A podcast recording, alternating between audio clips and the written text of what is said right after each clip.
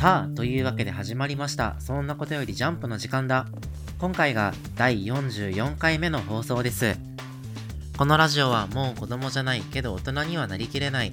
そんな2人が世界へ届ける奇想天外高等向け絶対絶命ジャンプ感想ラジオとなっております。お相手は私、太田と、そして、私田中でお送りいたしますさあ今週の「ジャンプ」は2020年第19号「ジャンプコミックス96巻大好評発売中ついに打ち入り大盛り上がりの「ワンピースが表紙関東カラーですというわけで今週のオープニングトークのテーマは「最悪の世代誰が好き?」ですちなみに私は、えー、DS ドレイクとなってますあー、なるほど。そうね。と、私、太田は、えーカポネベッジです。はい。ね、ベッジっていうと、あの、ホールケーキアイランド編、うん。えビッグマム編では、まあにわかに株が上がってね。ね、えっと、あの、なんだっけ、シフォン。シフォンと結婚してたんだよね。シフォンっていうのが、あの、なんか、怖怖い編、お化け編。スリラーバーク編ねあ、そうだそうだ。スリラーバーク編の、あの、ローラの、えー姉妹にあたるんだけど、そうそう。で、その奥さん、あ、旦那さんとして、ベッチが出てきて、あの、かっこよかったんだよね。子供大切に、奥さん大切にして、絶対叶わないであろう、ビッグマムにその、毅然と立ち向かう姿。あれは、魅力的だったやなっぱね見た目も色物な割に、ね、ちゃんと能力も強いしこうリーダーというか船長としての威厳というかね頼もしさみたいなのもあってえそうだねすごい本当にいいキャラになったなって思うね。うん。そしたら、DS ドレイクっていうことだけど、こいつもまたかっこいいよね。そうそうそう。まあこれは和の国編入ってまた一段とフィーチャリングされたかなっていう、まあ、そんな感じがするキャラクターなんだけど、まあ、何より俺まず見た目が好きなんよね。はあ、はあはあはあ、かっこいいね。もともとの見た目も好きだし2年後の見た目も好き。で能力がさやっぱ恐竜ってのがいいじゃん。うん、そうね。でそのなんかあのー、海軍のさなんか秘密裏の部隊、ソードの実はソードね。ススパイじゃないけどまあんだったみたいな。もともとが、あの、海賊将校って言われてたんだそうそう。か海軍を裏切った海賊っていうキャラで登場して、元少々、と思いきや実は、そそううそうそうそう。と思いきや実は、海海賊海軍を裏切った海賊のふりした海軍特殊部隊みたいなね。そうそうそうそうでまあ部下にコビーがいたりしてまあソードのあのなんて言うんだろうソード自体もこう謎のベールに包まれた、まあね、まだまだん明らかになってない情報ばっかりのこう謎めいた組織そういうのもかっこいいなと思っていやー、いいね。設定が魅力的。やっぱ最悪の世代っていいよね。まあもちろん、ルフィ、ロー、キッドをはじめ、まあ、ゾロだったりとか、あとは、キあキッドじゃねえや。うんうん。あのーさ、やっぱサーキースしか出てこない。同じ武器使うあの、キラーか。キラーだ。まあ今はカマゾウになってるけど。なんか、そういう本当に魅力的なキャラクターばっか出てきて、なんか急ごしらいで考えたとは思えないようなね、あの、魅力的うな。そうね、うん言われてるよね。あの、なんかキャラ出してくださいよって言われて、バババって考えたのが最悪の世代って。そうそうそうそうそんな最悪の世代にもね新世界まあもう終盤というか、まあ、確実に中盤は過ぎてるだろうからどんどんスポットが当たってきて、どんどんこれからまた、ね、魅力も出てきて面白くなるんじゃないかなと思いますそうね。はい。はいそしたらこんなところでオープニングトーク終わりまして、じゃあまず今週のアンケートの発表からということでどうぞ。はい、えー、太田は1位ワンピース、2位アクタージュ、3位僕のヒーローアカデミアです。はい、えー私田中の1位はアクタージュそして2位ワンピース3位鬼滅の刃となってます。えーまあ今週もねあのここ最近ずっと続いてるけど4作品ということで早速参りましょう。えーそしたら、えーとうとう彼が一味に加入、ワノ国編も盛り上がってまいりました。ワンピース行きましょう。はい。うーんいいね。なんか一周空いた後のワンピースどうしても入れちゃうんだよね。あーね。まあこれを待ってたっていう気持ちになるよね。もう面白いからな、うん。で今週の「ワンピースさ内容もさることながら、うん。表紙いやじゃない？そうほんまにそれ。初めてロジャー表紙になったじゃん。ちゃんと。ね。まあおでんもそうだけどなんか表紙じゃないとこう見れないスリーショットだよね。うんうん。ジャンププラス開いてねあの毎週あのーうん。その週のジャンプの表紙が広告で出るんだけど、いやこうビビビッときたもん。いやそうよね。激アツ。でなんか今週のこの表紙ルフィとえー、とロジャーと、えーおでんのスリーショットはさ、あのなんかなんだっけ？あるよねあの桜の下でロジャーと白ひげが杯を交わしたみたいな話、それを彷彿とさせるうん。いい絵だよね、やっぱこう3人並ぶと、まあ、ロジャーってルフィじゃん。そのそうだね。イコールってわけじゃないけどもちろん。そのうんうんうん。ロジャーはルフィじゃん。でも3人並ぶとやっぱ、ね。おでんもルフィなんだなって思うよね。うーんそうね。性質がね。そうそうそうそう当然のごとく表紙で未成年飲酒する雑誌なんかないよ。いやここれまだまだあの卵白泡立ててるだけの可能性あるから。メレンゲかなこれ。メレンゲか。3人でメレンゲ食ってるだけか。そうそうそう。これマカロン作る過程みたいな話なんだよ。そうかそうか。表紙でメレンゲ泡立てる雑誌もなかなかないけどな。うん。女子受けもね昨今は大切だからでまあ恒例の関東カラーなわけだけど。あのね。あれだね。関東カラーすらリクエストになったんだね。あーそうなん。あ本当だ、うんトンタトンタッタ出てると思ったらこれリクエストなんだ。そうそうそうそう。あのーはちみつなめこちゃんのリクエスト。そうそうそうよく扉絵リクエストはもうずっとあったじゃん、うんでもあ扉絵っていうのはあのカラーじゃない普通の扉絵のリクエストあったけど関東カラー版の扉絵もああリクエストになるんだなと思って、うん。まあ、できないことというかやっぱり1ページじゃ書けないのも見開きになるとまた書ける描写も増えていいんじゃないのかな、先生の今日が乗るともしかしたらこうカラーに採用してくれるのかもね、嬉しいやろうね採用された人これはカラーで描きたいみたいなうんうんうん題材だったりすると、やっぱそれぞれなんかいもうもう毎回言うてるけどね一枚絵に物語性を感じられるのマジで天才だと思うよね、うねヒロアカもまあそうだけどさ「ワンピースも。いやーどうやったらこんな楽しそうな絵を描けるんだろうなと。思ってワクワクするもんな、てて色使いも華やかだし、うんうんうん。うまいよね。さあ本編参りましょうか今週は最初まあ金右衛門から始まるんだけど、ここ金右衛門かっこいいよね。かっこいいしなんかこれいいよね。こういうその先週というか先々週か。一個前の話でさ、その金右衛門が間違えて読み方を伝えてたみたいな「トカゲじゃなくて鳩と読むのか」っていうのがあって。あの言ってしまえばあれバギー的な手法なわけじゃん。本人の違う知らないところでこう意図してないところで祭り上げられるみたいな。多分バギーってそこで終わりなんだけどやっぱ赤鞘九人男たちはちゃんと金右衛門のこと分かってるっていうのがなんかいいなって絆を感じられていいなって。本気でトカゲと思ったんだろうってね、そうそうそうそうそうそうそう。こういうところにねあのまあ絆っていうとちょっと陳腐だけどあのそういうの感じられてね良いよね。ん。確かに分かり合ってる男たちの会話だようん。うん。ねそうそうそうそう。うりうりってしてるのいいよね。やっぱこうやって見てると金右衛門は赤鞘のリーダーだよな、うん。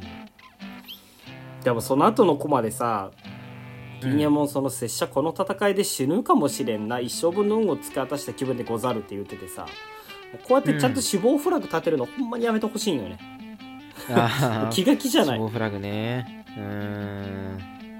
こういうなんかちょっと明るい描写で書かれてるのがよりこう死亡フラグ感をなんて言うんだろう引き立てるというか大丈夫かなって思っちゃうよね。うーん。心配にはなるね、過酷な戦いになるんだろうしそれこそあの桃之助を守ってうんああの死ぬ未来とか、ね、ーありがちだね。ありがちなキャラポジションしてるよね、いやでも俺ちょっとね、うん。あの拙者は本来ここで死んだみみたいなこと言って、うんうんルフィについてくんかなってうん思った、うんなるほどなるほど。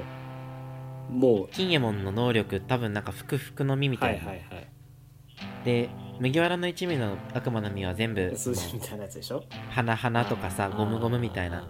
言って数字2と9が空いてるって話は結構、さらされてるね、ワンピ界隈ではずっとされてるじゃん、で2級2級のクマが加入みたいなことも噂されたけど結局しなくて、するとまあまだ身の名前は語られてないけど金右衛門は麦わらの一味に加入してもおかしくないんじゃないかなってのはずっと思ってて。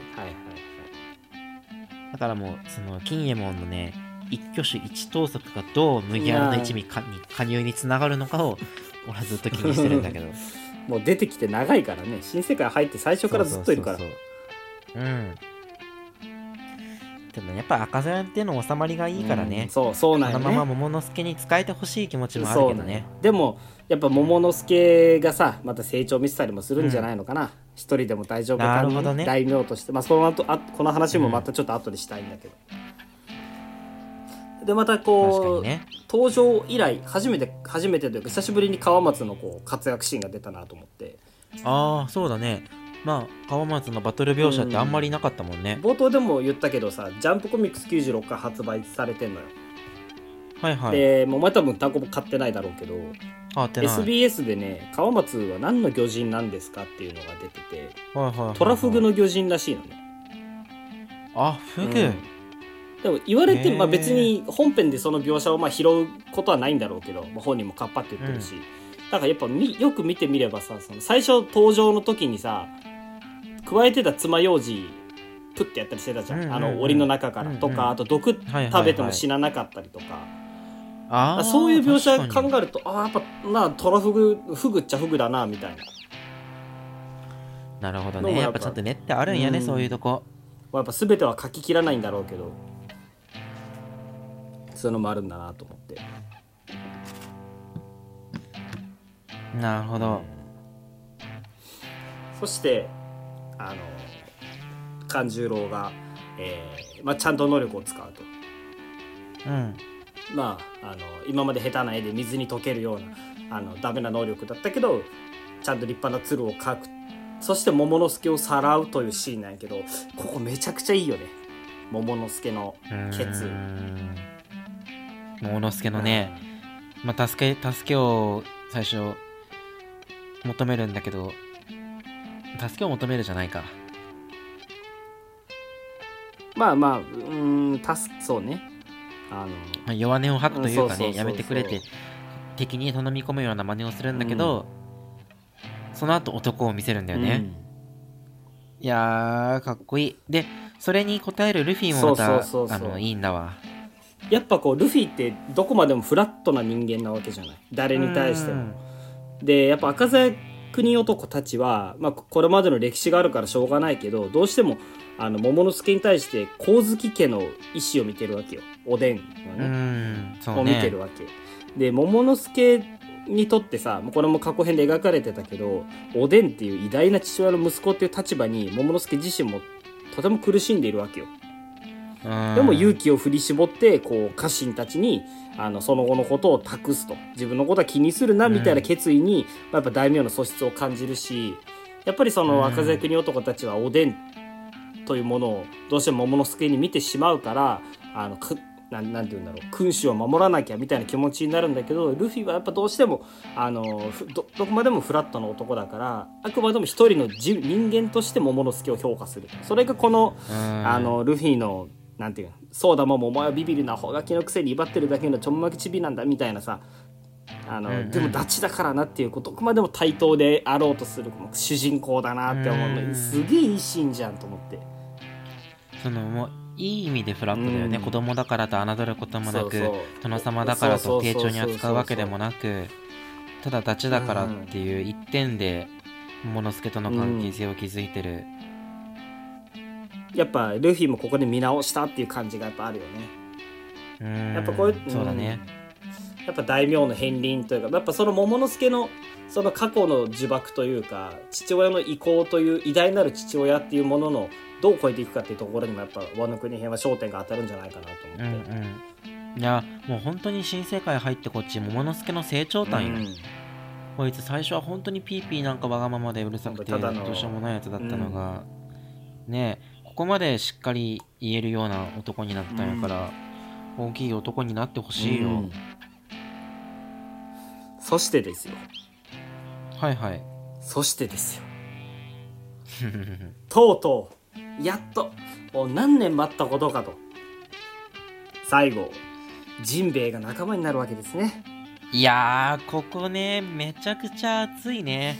あの紹介文がやっぱ海賊麦わらの一味っていうのがうね、まあ、今までもずっとこう仲間ではあったわけじゃん、うんうんうん。エースの死からさ支えてくれたりとかこううんいろいろいろいろあってやっとここで海賊麦わらの一味感慨深いものがあるね。いやーね。もうさ鳥肌立ったよね、うん。読んでてさ。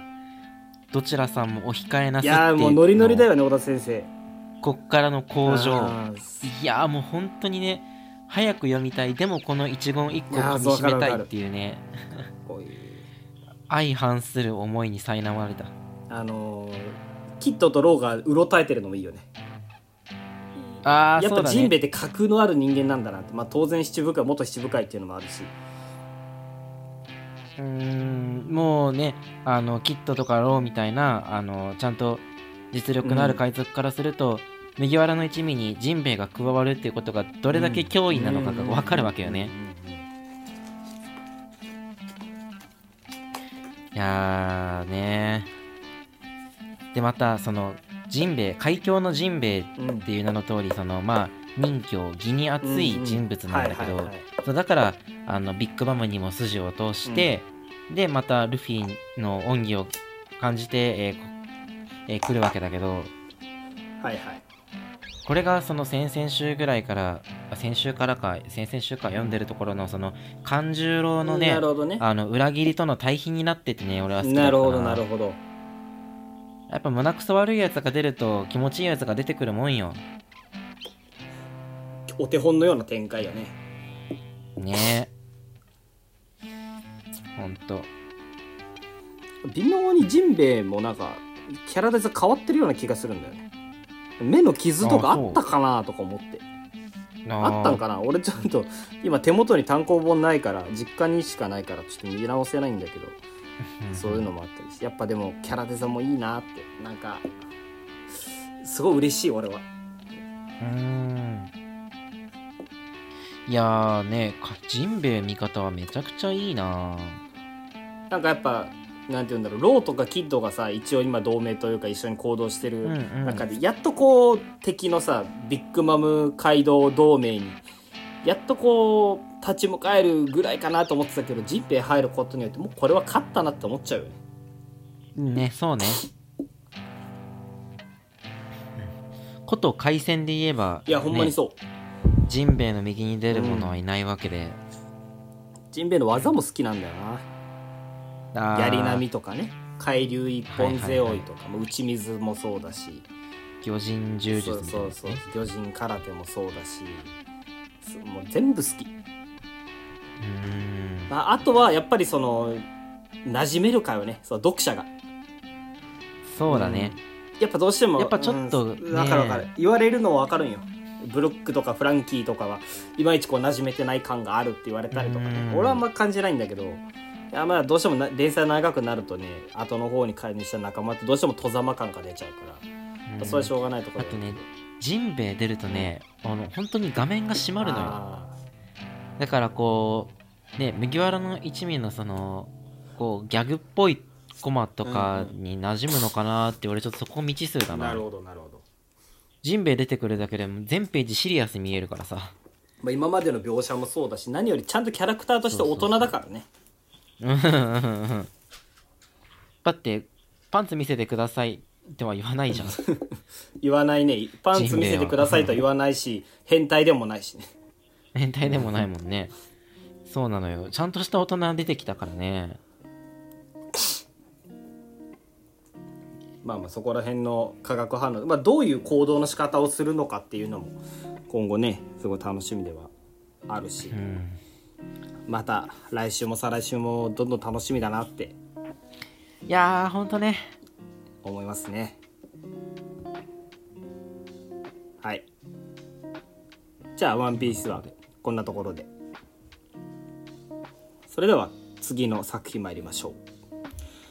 新編突入やはりワクワクさせてくれますアクタージュ。ほいアクタージュ私田中の1位ですけどうん。私太田は2位ですアクタージュいやよかったね。やっぱなんかよかった。やっぱ松木先生、まあ、宇佐崎先生このね二人組はやっぱそのなんて言うんだろう新章の突入の書き方がすごい上手だなというか毎回毎回ワクワクさせてくれるんだよね。学校編もそうだしあのー銀河鉄道もそうだし、まあ、今回のあのー羅刹にもそうだし何か物語が動くっていうのをすごく感じさせてくれて俺はそれがすごい好きなんだよね。あのーまあし新キャラが出てきてね、うんそこから物語が大きくガッと動くんだけど。銀河鉄道で言えば岩尾先生出てきたりとか、羅刹女編で言えば俺はね、うん。あのアマチが出てきたところがねうん。おって思ね、わかるわかる得体の知れなそうなねキャラクターが出てきてそうそうそう、また物語がガラッと動くんだろうなみたいな。うん。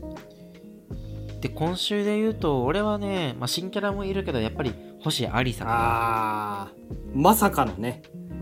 まさかの。そうなのよ。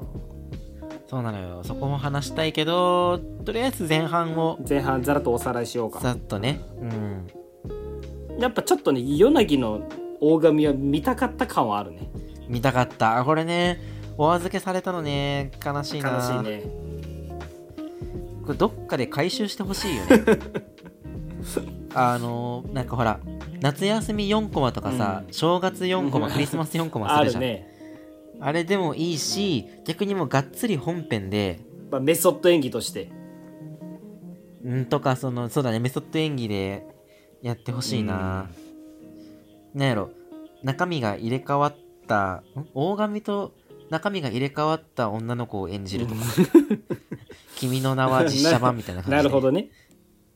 なんか何らかの形で見てみたい気持ちはある。そうそうそうそでもやっぱこうわちゃわちゃ描写があると大神のキャラがまた立つね。今週もなんか、うん。あれだけやるなやるなって言ってて結局やれよって言っちゃったりとかさ。うなんかねかどんどん可愛くなってきたよね、嫌味もないし底抜けにいいキャラにねなってきた、俺最初大神の第第一印象めちゃくちゃ悪かったんやけどね。うーんわかるわ。すげえ嫌いだったんだけど。キャラデザからしてこける予感しかなかったんやけどな。いいキャラになったよ、ねえこんなに愛されるキャラクターになるとはってう。ーうんまいなと思うね。ね。でちゃんとあの6歳の女の子に有島ビスしてるあゆみちゃんね先週濃厚なヨナチオ成分を摂取して人生を狂わされた有島あゆみちゃんに。なんか千代子と与那城がここに、うん。あのサインするのはねすごく予想つく展開なんだけど、リッキーがうん。またこうすごく微笑ましい感じで入ってくるのは、なんか意外かつ嬉しいものが。親戚のお兄ちゃんって感じするねすごい。そうそうそうそう。わかるわかるさあそしてですよ。はいはい。一通り終わって一通りのね楽しいひとときが終わり。また一つこう物語の核心にね近づくというか、うん。とうとう黒山澄次監督の映画の話になるわけよね。うーん。ね。なかなかアクタージュ始まった当初から話題には上がるけど、うん。えー話が動いてるのか全く見えてなかった、うん。えー黒山澄次の映画でうんうんうん制作ですけど、この羅刹女編でちょくちょく話上がってた上がもんね。ってたね。アマチからこの羅刹女自体、えーその自分の映画に出す役者を揃えるための布石なんでしょみたいな言われてたもんね、ただ意外だったのはまさかの逆オファーよ。うーんなるほど。千代子とリッキーからの逆オファー。お前が早く監督をししろみたいなね。そうそう俺らを映画に出せっつってね、こんなこと言われる監督ってすごいよね。そういやこの展開は全く予想してなかった。うん。こうなんかこれだけの役者が認めるに足る監督なんだなって思わない？やっぱサイドコーもサイドオツもね敵味方こそあれどやっぱあの黒山澄次の演出なり何なりを見て、こうすごくあれなんだろうね。あの一目置く存在になったんだろうね。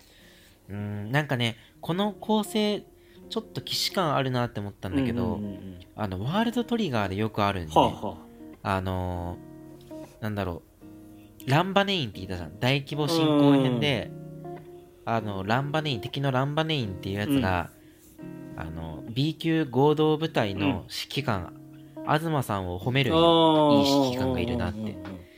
で実力者にそ褒められるとなんかそのキャラクターすごいやつな気がしてくる現象を今週垣間見た。わかる。リッキーとかねあの千代子っていうのは読者目線で見てもすごくあの実力のあるうん。才能のある役者っていうのが明らかになってその彼らすら認める黒山監督。こいつはやっぱ黒山監督ただものじゃないんじゃないかって。思わざるを得んよね。わかるわかる。でやっぱ単純に見てみたいよね。見たい。でも言ってしまえばこいつら全員主役じゃん。与那城もそう千代子ねもうん。荒谷も大神も全員主役なわけじゃん。うん。どうすんだろうって。どうまとめるんだとろうんって。でもないね、うん。作品になりそうだよねあくまででも与那城を主演に据えたいわけじゃん。そうだよね。そのためにだ。ってあのそうそうそう。千代子とかリッキーのことは助演みたいな感じでうん。前言ってたもんね。言って、た言ってあくまで与那城を主役に添えて、うん。えどう配役するのか、うん。想像つかんけど、まあ、楽しみなところやね。たさあそんなこんなで冒頭の話ですよ。はい。星ありさ襲来。うんいやー読めなかったね。読めなかったねこれは。先週の話でその与那城に何らかのオファーが来てるみたいなそんな描写は出てたうんじゃん、うんでそれがまさかこう、はいはい。イメージガールとしてのオファー、確かに言ってみればお芝居するだけが、まあ、女優じゃないなっていうのもあるし、うんうん。でイメージガールになることによってこう星ありさがマネジメントできるっていうこのなんか展開ってなんか単純にうまいなと思って。うまくキャラクターと絡めてくるなっていうの。が、そうね。今週のサブタイトルにもなってるように、あのまあ、サブタイトル今週「スター」なんだけど、はあはあはあはまあ、こっから先与那城はあの演技うまいってやってればいいわけじゃなくうん。て、まあ、国民的スターになるための、まあ、スター街道を駆け上っていかなきゃいけないっていう、はいはいはい。まあ命題が一つ新たに定められて、うんそうするとそのスター街道っていう部分で星有沙の右に出る者はいないってうん。いう判断うんう。んやっぱ星ありさって俺序盤からまあ出てきてたけどさやっぱどうしても敵,、敵ってイメージがすごい強かったん。だよねうんそう。だそうだね。そうだね。やっぱ得体の知れないおばさんだったりにさその怖さみたいなものがあったんだけど、まあ、今回こうやって手を組ん。で味方側になるのはこんなになんか頼もしいんだなっていうのがまず思ってね。いや純粋に考えてさ社長が他社の 社長自ら他社の女優をマネジメントするってとんでもない出来事よね。ねスターズの俳優ブチギいレるやほんまにそうよ。よいやねでその千代子をマネジメントした星有さんのそのマネジメント手腕っていうのも気になるし。うんそうね。具体的に何か今までしてきた描写が、まあ、ああったわけじゃないからね、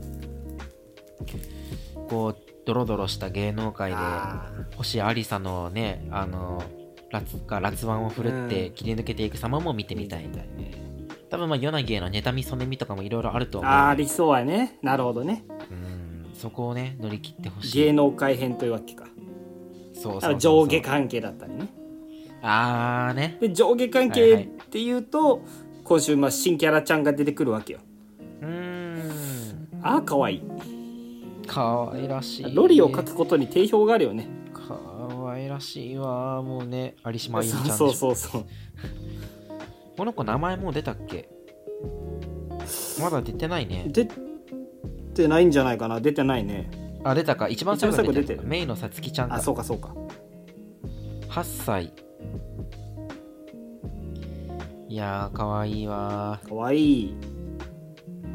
であのー顔がかわいいだけじゃなくて、そのなんかキャラクターとしてね。純粋でね。そうそうそう。きらくん大好きなんだろうね、あきらくん大好き。そうなんよね恋してる乙女だよね。それ全部口で言言っちゃうの可愛いよね。うん。素直さ。でまたヨナギに対する口がちょっときついんだけど、それもあのこの世界の常識でしょ？その後輩を気遣う先輩目線のね セリフなのが可愛いわ。なるほどなるほど。せ背伸び感というかね。そうそうそうそう。なんか根根が根根はいい子なんやなっていうのがすごい伝わってくる、でもやっぱこうやちょっと強がってるもうん。のはいやっぱこうやってでもねその新キャラの可愛らしさみたいなのが、まあ、もちろん今週前面に出てるわけなんだけど、うん。きっとまた演技パートに入ると夜凪に持ってないものを持ってるんだろうね。うんそうね。どうする？ヨナギがこんな可愛くなったら。ありじゃん。星ありさじゃん。ヨナギの持ってないもの愛嬌で。ありすぎて星ありさになったわ。あオタクみたいなこと言ってしまった今週久しぶりにあきらくん出てきたけどさ。はい。いや黒山純次監督の映画にあきらくんは出るのかというのは俺はそれすごく気になるんでね。そうねそうね。ついていけるのだろうかっていう。うん。ね出るんかな。やっぱその銀河鉄道編でさすごい一皮むけたわけじゃん。うん。盆栽だけどみたいな話。名バイプレイヤーみたいになりたいいやー、どうなんだろうね。そうね逆に出演するんだけど、うん。あのめちゃくちゃモブでうん。出てくるの。なるほどね。スーパーモブで。最強のモブみたいなね。え星明をこんな使い方するみたいな。なるほどね。それ言ってしまえばかませじゃないでも。なんやろね確かにな。あ客寄せパンダでしかないなそれは。そんな起用はね俺たちの黒山隅じゃしないから。でもなんだろう。そうね。まあ分からんけどうん例えばほらあの銀河鉄道の夜では後ろ姿で語るあまああったあった。姿を見せたじゃん。うあ、そういう風にねあのずっと後ろ姿しか映らない、うん。その観客目線の役みたいなね、なんか分からんけどね。そういうそういう何かしらうんわかるわかる。アキラくんにできるポジションを作ってほしいな。うん。いいキャラだしね。うん、まあ、映画まで行かずとも多分この新編でまた活躍するんじゃないかな。ちょっと蚊帳の外はあまりにもかわいそうやから。演技力で言うとあれだけどやっぱでも国民的スターで言うとやっぱヨナギよりよっぽど近いわけだから、あアキラ君の方が、また一つあのアキラ君の良さも見れヨナギのステージも一つ上に上がるんじゃないでしょうかね。ですね。はい。えっとじゃあ次。3作品目は、えー太田の3位で、えーヒーローヴィラン。それぞれのアイデンティティがぶつかります。僕のヒーローアカデミアです、はい。よかったですねかっこいい。かっこいい漫画だねやっぱ。ねえ。とまあホークスよね。ホークスね。ダビがクソ強いのよ。わかる。こんな強いと思っとらんやって俺、まあ相性悪いとはいえね。うーん。言うてチンピラやんと思って舐めとったんやけど、なすすべなくホークスコテンパンにやられてんのよ。んでまた邪悪さが。いや悪役として完成されてるよね。うーん。味方殺されてこの笑顔だったりとか。言い回しもねその後の。うーん。なんて言い草だひどいってこう棚に上げる感じ。いやー小悪党だなって感じするよね。ん。いいキャラしてるわ。とまた闇の深さがね、うん。なんやろこの黒塗りのコマは なんなんだろうね、轟園児の長男だみたいな言うんかな。ここまで引っ張られて本当にそうだったらちょっとずっこけるような気がしないでもないけど。うーん。そうね。確かに。あやっぱそうなんやってみんな思うところやからね。うーん。まあでもそのステインの意思を全うするものだっていうところで、そこがどうつながってくるのかだと思うんだけどうんうんステインの意志っていうのはさ、うん。その、まあ、偽物のヒーローがたくさんいてオールマイトのみが真のヒーローだから、はいはいはい。他のやつはえ偽物のヒーローはさ自分が消すみたいな話じゃん、そうだね。その意思を全うするってさどういうこと？まあ文字通り言えばそのままの意味だよねでじゃあダビはエンデバーと関係がありそうなわけやけどな思ったんやけどさ、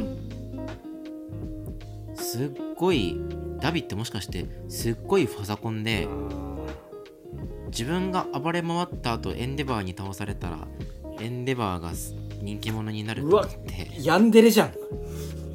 ガチヤンデレじゃんそうだとしたら。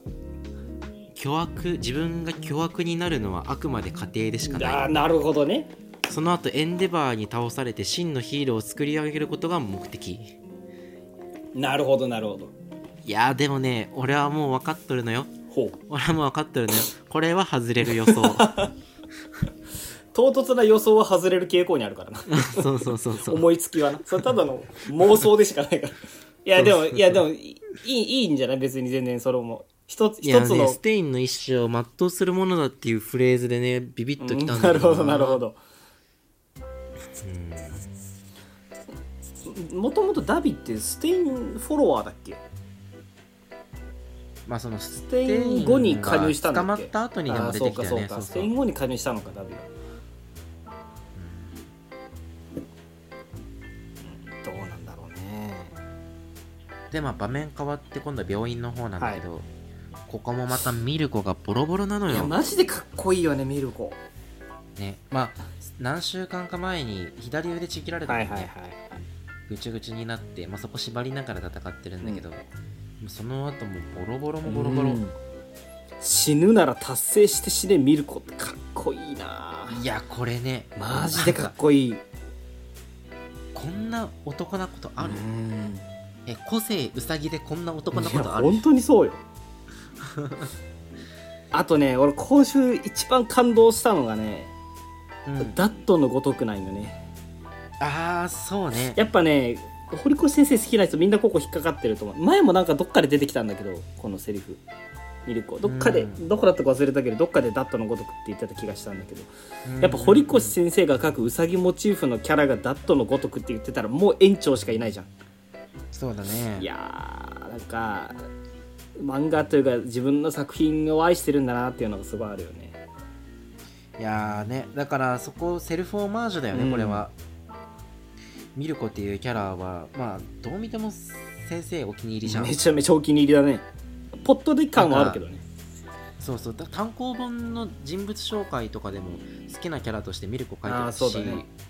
あとあのジャンプの一番後ろのねあのー作者コメントのところでもずっとミルコ書いてたいみたいなこと言ってるし、うん。ね今週センターカラーでのこの優遇っぷりたかるやっこいいよねセンターからもねまあミルコ大好きなんだけど、なんかそこに好きだからこそこれだけボロボロにするのかなっていうなるほどね。歪んだ愛情を感じる。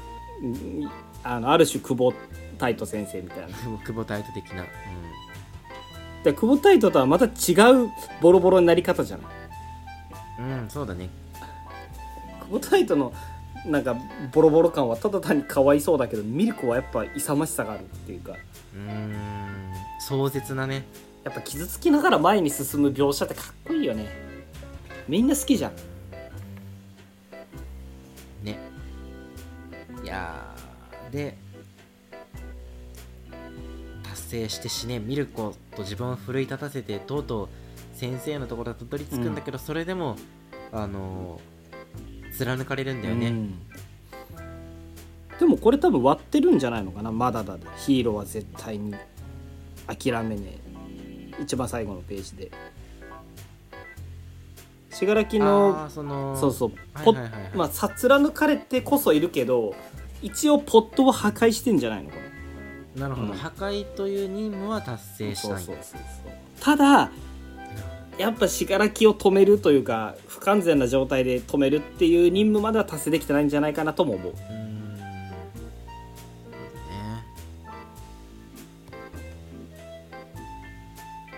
はい。というところで、はい。まヒーローは絶対につってまあこう、ホークスとミルコ2人のヒーローが絶対絶命あなんだけど、はいはいはい。そこに助けに現れるまずホークスのところには常闇くん、うん。この師弟の絆よ、うんかっこいいねねすこう濃厚な時間を過ごした師弟関係っていうのもいいんだけど、はいはいはい。あっさりしたして短い時間にしたら短いんだけれども、自分のあの視点をガラリと変えてくれた師匠としてのホークスだと思う、はいはい。常闇に対してホークスっていうのは、ねちょっとインターンで一緒になっただけなんだけどあの自分の戦闘スタイルのこととかもガラリとうん一言で変えてくれた先輩がホークスで、うんうんうん。それを、まあ、力が及ばないながらも必死になって助けに来るっていうのが熱いよね、熱い。きっと常闇もねダビに相性良くないのよ。いやそうそれ本当に思うよ。なんかちょっと前にその、デストロと戦って結構圧倒してたじゃん。うんうん。で強くなった描写こそあれどやっぱ結局炎って光だから。そうそうそうそうそうそうそうそう。闇がね少なくなるとやっぱどうしても相性悪くなるんじゃないかなとは思う。ねでもそれでも危険を顧みず助けに来てくれる常闇っていうのがやっぱこいつもヒーローだよね、うんこれは常闇くんかばって死ぬな。ああホークスね。エースと一緒。うんそうね。ホークスは死に場所探してるからねそうそうそうこエースと一緒よれ本当に、うん確かにな。クソ人気になるんやろなこれも。でとまた、うん。サイドミルコだけど、うん。ここはエンデバーが来て、うん。えーノームをぶちのしてくれると、頼もしいね。頼もしいねこれも。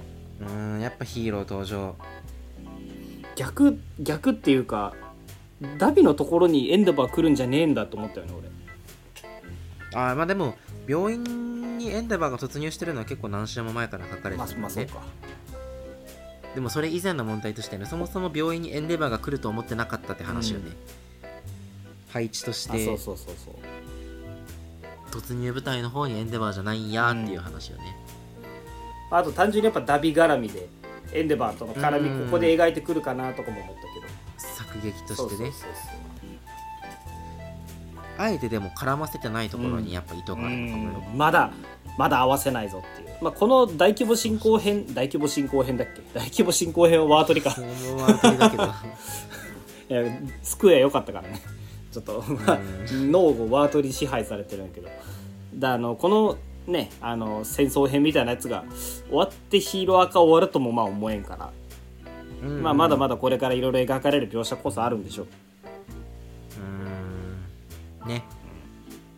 だからそこで多分ダビとエンデバーのこの確執因縁みたいなのも十分描かれると思うんだけどとりあえず今週はもう一番最後、えーまあ、異なる、えー地でそれぞれ、えー瀕死の重傷を負ってたホークスとミルコっていうのが、まあ、それぞれまたヒーローに助けられるっていう締めで、まあ、すごく読後感のいい1話だったな、そうだね。まあピンチにヒーローが来てくれるっていうのがヒーローのあものの醍醐味だよねやっぱ。そうそうそう、一番気持ちいいのよ、うん。わかるわかる。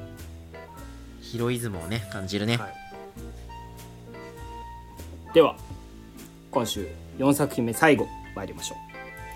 はい。どこまでも一貫するテーマ性日本一優しい鬼大使始まります。鬼滅の刃。はあ鬼滅の刃今週はね控えめに見てもよかった、入れたね。俺はいいと思ったね今週。まあやっぱね毎回毎週毎週思うところあれど今週はやっぱ入れちゃうね。うん。うんまあすもうこれも「鬼滅」の話するたびに毎回多分前回入れたのが「日の神神楽」の完全版が出たところからの時にもなんか言ったと思うんだけど、まあ、この作品のテーマっていうのは世代を超えて紡がれる思いだと。がテーマのまあこの作品においてやっぱ鬼殺隊側にその描写っていうのは今まで散々書かれてきたわけよ。けど確かに言われてみればこのつながれる紡がれる思いというのは別にあの善側にしか描かれない命題では決してなくて悪側にこれが描かれてもまあ確かにいいなと思ったわけそのね。そうそう。その観点が俺にはもうすっぽりなくて、まあ、先週その炭治郎が死んだわけ無惨も死に炭治郎も死んだわけじゃん。でも俺は全然その終わるとは思ってなかったからさ。あの、うん。まあ無惨が何らかの形で生き残るんだろうと思ってて。で、うん。まあ、各所で言われてるようにこう炭治郎の中に無惨が入り込むんじゃないかとかも言われててさ、まあ、まさに今週そうなったわけよ。うんでそこまでは、まあ、予定調和っていうとあれだけど、まあ、予想できた展開ではあったんだけどその動機として、その散々今まで主人公側鬼殺隊側で描かれてきた時代を超えて受け継がれる思いっていうのが使われる動機として使われているっていうところに俺は非常に美しさを感じてさ。やっぱ作劇そうそうの妙を感じたわけね。敵側だろうが味方だろうがその作品を通してのそのお受け継がれる思いっていうテーマを生かしてくるのは俺はすごくね好感が持てるというか好きだね。うん。なるほどね、確かに。受け継がれる思いっていう点ね。う。ん。受け継がれる思いっていうのはそのえっと死ぬことのない鬼に対する、うん。えー対比とあして人間は体は朽ちるけど思いは受け継がれる。思いはあのついえないっていうね話だったんだけど、まあそれに無惨が感動したんだよね。そう 感動したっていうのがなんか面白かったんだけどそうそうまあそうだね。ああ感動したんや。でもやっぱこれってこそ無惨様じゃない？どこまでも身勝手というかなんていうのかうんそうそうそうな身勝手なんよねここ。だってさえ感動しためっちゃそれいいやん俺も真似するわって言ってあの炭治郎に自分の思いの全てを託すことにするってどれだけ身勝手なんやっていう。怒り感じんあのーそう。あのやっぱね受け継がれる思いっていうテーマは確かに味方側に使っても敵側に使っても、うんうんまあもちろんいいで俺はそこにこう良さをまあ感じたわけなんだけど、やっぱ決定的に違う点っていうのはやっぱ今まで鬼殺隊側で描かれてきた紡がれる思いっていうのはそれぞれ受け継継ぐ側受け継ぐ側のそれぞれの自由意志で紡いでいってるわけよ。先輩だったり、うんうん。お父さんだったりの意思っていうのをこの火を絶やしてはいけないという気持ちでう次世代の人間が自らの意思で紡いでいっているのに対して、ね。無惨様はもう問答無用で勝手に継がせているわけよ、うん。ここにまず決定的な違いがあると思って、それも鬼殺隊の受け継がれる思いっていうのは、まあ、家族を亡くした人たちだったりがそのそうそう家族を亡くしたりとかしてみんなが同じ共通の目的を持ってた中で受け継がれてきたんだけれども、無惨様のその、えー思いっていうのを受け継がれる思いっていうのは、自分が死にたくないっていうその一点なんよそうねそうそう。思いそのものが身勝手ない、うんなるほどなるほど。始まりが間違ってるからその後というか紡ぎ方も間違ってるみたいな、そういう話であくまでその自分がい死にたくないっていうのを人に押し付けるスタンス、うんうんうんやっぱり純粋な悪としてあの一貫した描かれ方をしてるなと思う、そうやっぱ無惨鬼物人無惨っていうのはなんていうんだろう。よくあるボスキャラとか大義のある悪役とかではなくて、うんうん。一生命体として描かれてるなっていうのがすごく感じるんだよね。ああそうね。はいはい。死にたくないというか一生きたい。だって逃げたりさ、うん。あの無残な姿無残な姿ってちょっとあれだけど、ん。あのみっともない姿になったりしてでもし生き続けることを選ぶ生き汚いキャラクターなわけじゃん。それは確かに生命体としてはそうあるべきなんだよね。うんうんまあその人間はその、まあ、お前もさっき言ったけどそれができないから世代を超えて同じ思いを受け継いでいくというそういうものなんだけど無惨はやっぱり一生命体としての魅力が敵キャラとして魅力がすごいあるなと思って。うんそうだね。明らかにそうそう。明らかに今までのどのジャンプ作品のボスと比べても異質だなとう。ーん。まあそうだね。そのまさに別の生命体というのはその通りだと思って、あのこれは鬼殺隊鬼殺隊っていうのはその生命体としては破綻してるんよね。そうだね。だってあの子孫を残す生き残るっていうのが生命体としての本能のはずなのに、まあ、それを放棄して、まあ、命を落として戦ってるわけなのよ、うん。うんじゃあ何がそうさせてるかって言ったら社会性なんだけど、まあ、彼らの持つ社会生活をさせてるんだけども、まあ、無残はそれに対してどこまでも子なわけ。あのそう子なわけ。つまり社会じゃないのよね、まあ彼はあの人間社会に生きてなくてでまたあの鬼のねあのコミュニティこそ形成したものの。やっぱりそこには社会はなかったうんのよね、と考えるとあの確かに生命力っていう点では人間の上位互換かもしれないけれども、あの著しく人間に劣ってる部分がやっぱりああるよね、ねなんかそうだよね。なんかやっぱ「鬼滅」という作品をさ見て講義の作劇という面でいくとやっぱどうしてもんって思わざるところはあるんだけど、うん。やっぱこういうこう対比のうまさだったりとかテーマ性の使い方のうまさだったりでこういういいシーンをやっぱたまに見せてくれるからだから俺鬼滅嫌いになりきれないんだよねっていうのはあるんだよね。いやわかるよ。うん。散々言う言う時は言うけどねお前がよう言うムキムキレズミの話とかあの光の小人の話とかね。まああるけどそういうのもあるけど確かに置いといてでもそれをやっぱカバーしてねあまりある魅力というのはねをたまにこうやって感じることができるから やっぱ嫌いになれない。いやいい作品だなと思うね。いい作品だよほんと。ねでいやただまあその冒頭の今、えー何ページぐらいだろう？12345ページぐらいをもうこねくり回して話してたんだけど、う結構その後も衝撃的だよね。いやそうそうそうそう。まあ、炭治郎を無惨が乗っ取って、えー、と戦い始めるんだけども。太陽に焼ける、まあ、これは鬼の特性としてよわ分かる話なんだけど、その直後に太陽を克服してんだよねニコマ漫画みたいな。このライブ感 あそんな単純な話なんやって。まあさすがにその説明されるんじゃないかな。なんやろね。まあ、まああの禰豆子の血筋だからねそもそも。そうやっぱう禰豆子が太陽を克服したのと絶対関係はあると思うんだよね。でも太陽を克服した鬼は無敵なわけじゃん鬼としてはそうね。死なないから。っうん。てなるともう俺はね青い彼岸花しかないんじゃないのかと思うわけよ。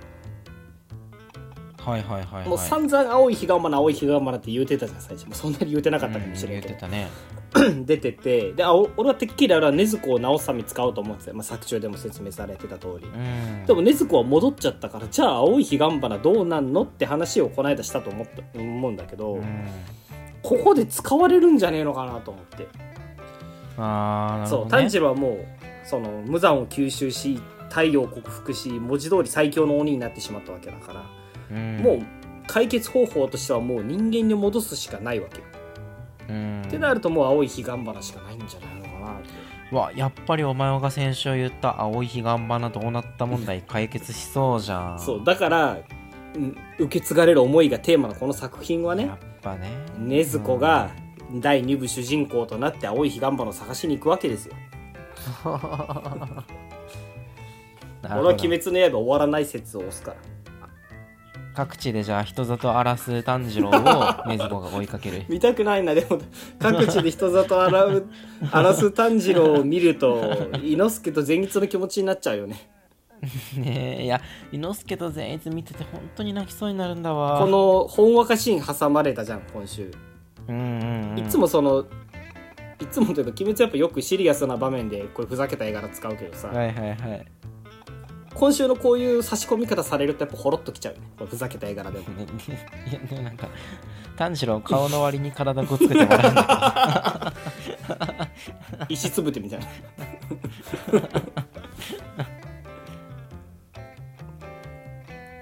そうね。特にやっぱ伊之助だよ最後ね一番最後のページね。うーん切れねえ炭治郎切れねえっつってさだって伊之助だってさまずそもそも人間ですらなかったじゃん。うどまあでも野仲間ってなんだろうみたいな、ん。そう。あの死についてもよく分かってなかったし、おばあちゃんに優しくされてこの気持ちは何だろうみたいなさ、それが感謝だったりとか、うん。そのそういった優しさに触れることすらなかったらにさ、炭治郎と一緒に過ごすうちにこんなにもね絆が芽生えてるんだっていうっ 感動ポイントなんだよな。やっぱね情動的な作品だよね。ねえ。だからこうバトル楽しむとかそういう話じゃないんだよねやっぱ。バトル描写なんかあってないようなもんだ最近の鬼滅は。ね。ギャガ今週もギャガガガやしな。どこまで行っても。ぐるぐるビキビキガキン。ギャガガ。ガよくないよくない。なんかな俺いあれ好きなんだよなあの「鬼滅の刃」のさ、えっとハンテングと戦うシーンで、うん。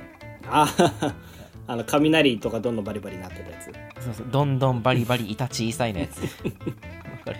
わかるよ。あのねそうぜひ検索してほしいんだけどすっごい絵が荒れてるやつでね、あのどんどんバリバリイタイタ小さいで分かる人は分かると思うんだけど。やっぱ如実にハンテング戦ぐらいから攻撃のエフェクトが大きくなってくるよね。画面の占める割合が。あー描きたくないんやなって。別にディスってるわけではないんだけどやっぱドクターストーンのバトル描写とか比べるとやっぱ違うなって思うんだよね俺うん。ねまあでもまあそこがあの魅力ではないからね。そうそうそうそうそう。鬼滅は。いや続きが気になる。やっぱ先週の引きもそうだし今週の引きもそうだしやっぱ終わるのか終わらないの俺はもう物語としてどうなるかというよりも終わるのか終わらないのかで、その一点だけが一番気になるかあらーなるほどね。うん。なるほどね。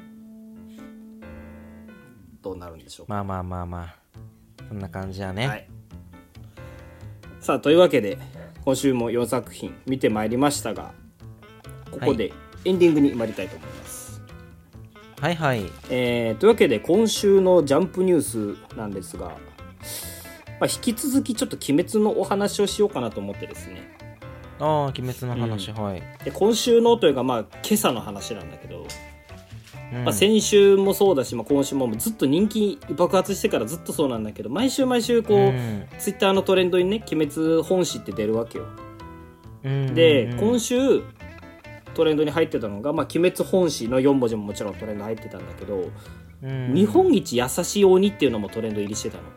うん、はいはい。で、まあ、今週ねタイトルコールのとこでも言ったけど日本一優しい鬼退治っていうのが鬼滅のあれ何のキャッチコピーなのかな？多分後藤家先生えっとねが、あれはね考えたわけじゃないよね。えっとね、駅で、あの、鬼滅あの広告がね、貼り出された時に、ね。これは日本一優しい鬼退治の物語っていうキャッチコピーだったね。まだあれはね、雲山編やってるあたりだったと思うんだけど、そんな前なんだ。最近の話じゃないんだね、どうか東京のねう、ん。駅にバーって、前ワートリとかもあの同じとこで貼り出されてたんだけど、そうそう、その時のキャッチフレーズ。慈愛の字と書いて優しいと読むんだよね。炭治郎あ炭治郎の字じゃないかそうそうそう。慈愛の字。で、まあ、日本一優しい鬼退治というキャッチコピーだけど、まあ、にわかに最近こうツイッターで言われてたのがさ、これは日本一優しい鬼退治でもあり、日本一優しい鬼退治だっていうつまり日本一優しい鬼のことをことは炭治郎のことを指している。まあ今週の展開を見るにね。っていうのが。もともと予想でされてたの。その日本一これは日本一優しい鬼退治ではなくて日本一優しい鬼退治なんじゃないかと。だから、うん。あのー無惨は炭治郎の中に入り込んで炭治郎が鬼になるんじゃないのかみたいな予想はされててあそれは確かにな面白いなと思ってたんだけど俺が言いたいのはそこじゃなくてねトレンド入りすることの陳腐さについて語りたいわけよ俺は。はいはいはい。その考察自体俺は素晴らしいし最初に言った人すごいなと思うんだけど、うん俺その日本一優しい鬼っていうトレンド見てるとみんなそのう我が物顔で解説してるわけこれは日本一優しい鬼退治なんだみたいなうんうんうん。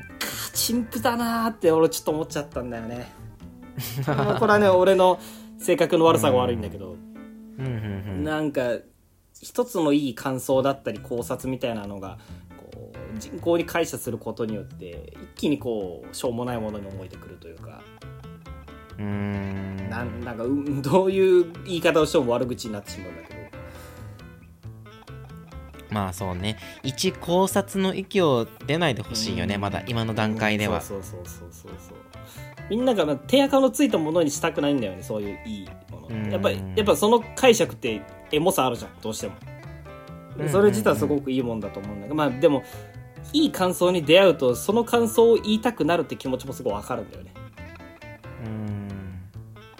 これやっぱワンピース問題でもあるってさワンピースもその都市伝説的にいろいろこう考察があるとみんな言われがちだね。うん言われがちな。まあしょうがない。しょうがないんだけどね。しょうがないんだけど例えばそのそれこそお前が今日言ってたさあのはい悪魔の実の能力のみたいな数字を全部足すと325になって325になるみたいな。まあ確かになるほどなって思ったりとかあと黒ひげケルベロスのミ説とかさなんかそういうのもあるんだけどやっぱみんながみんな言うと一気になんか陳腐な説になっちゃうなっていうのがあってこうもっと大事にしていきたいよねって思うんだよねすごく。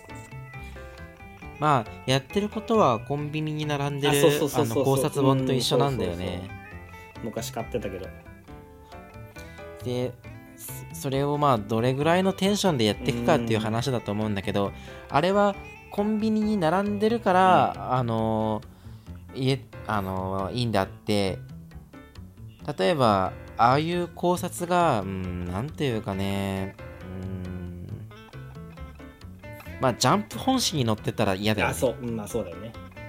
うこう公式ってやっぱ決められたことだけをやっててほしいというか別にこのうん。今話の今話はずれていってるんだけどどんどん。やっぱ決められたことだけをやっていてほしいというか作品を守ってほしいよね作品として。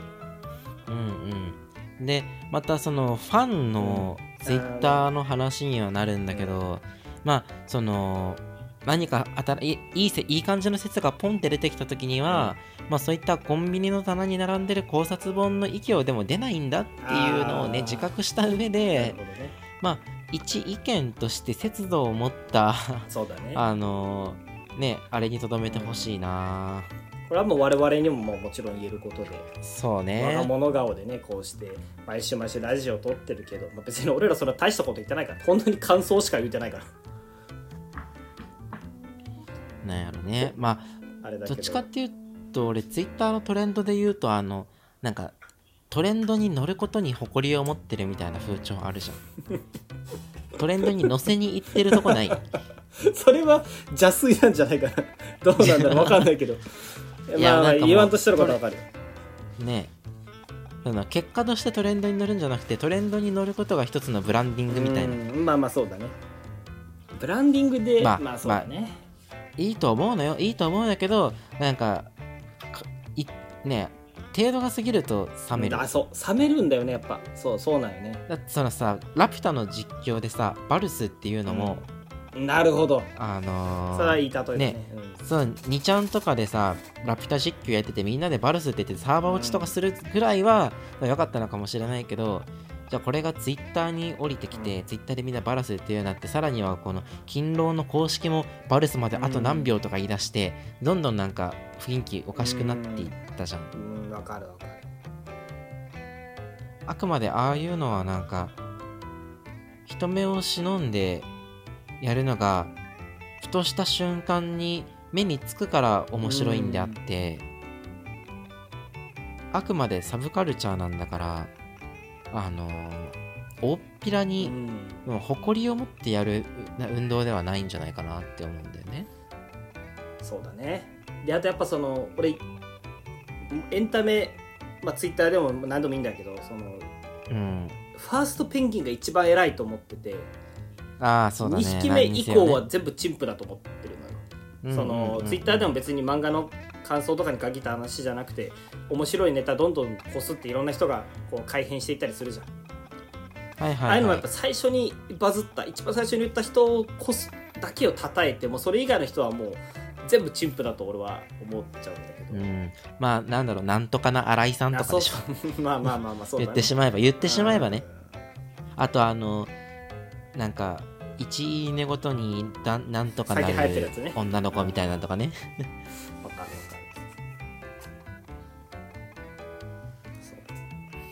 ねいやまあいろいろあるけどね。まあでも、ね。あのすごく双方向的なコミュニケーションができていい時代だなと思います。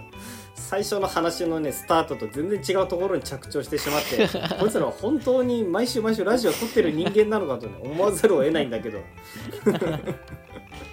まあまあ今週はそんなところかな。我々もね、はい。ファーストペンギンになれるように頑張っていきましょう。ね。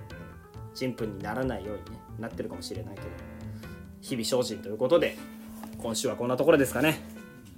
はーい。それでは来週のジャンプでお会いしましょう。さようなら。バイバーイ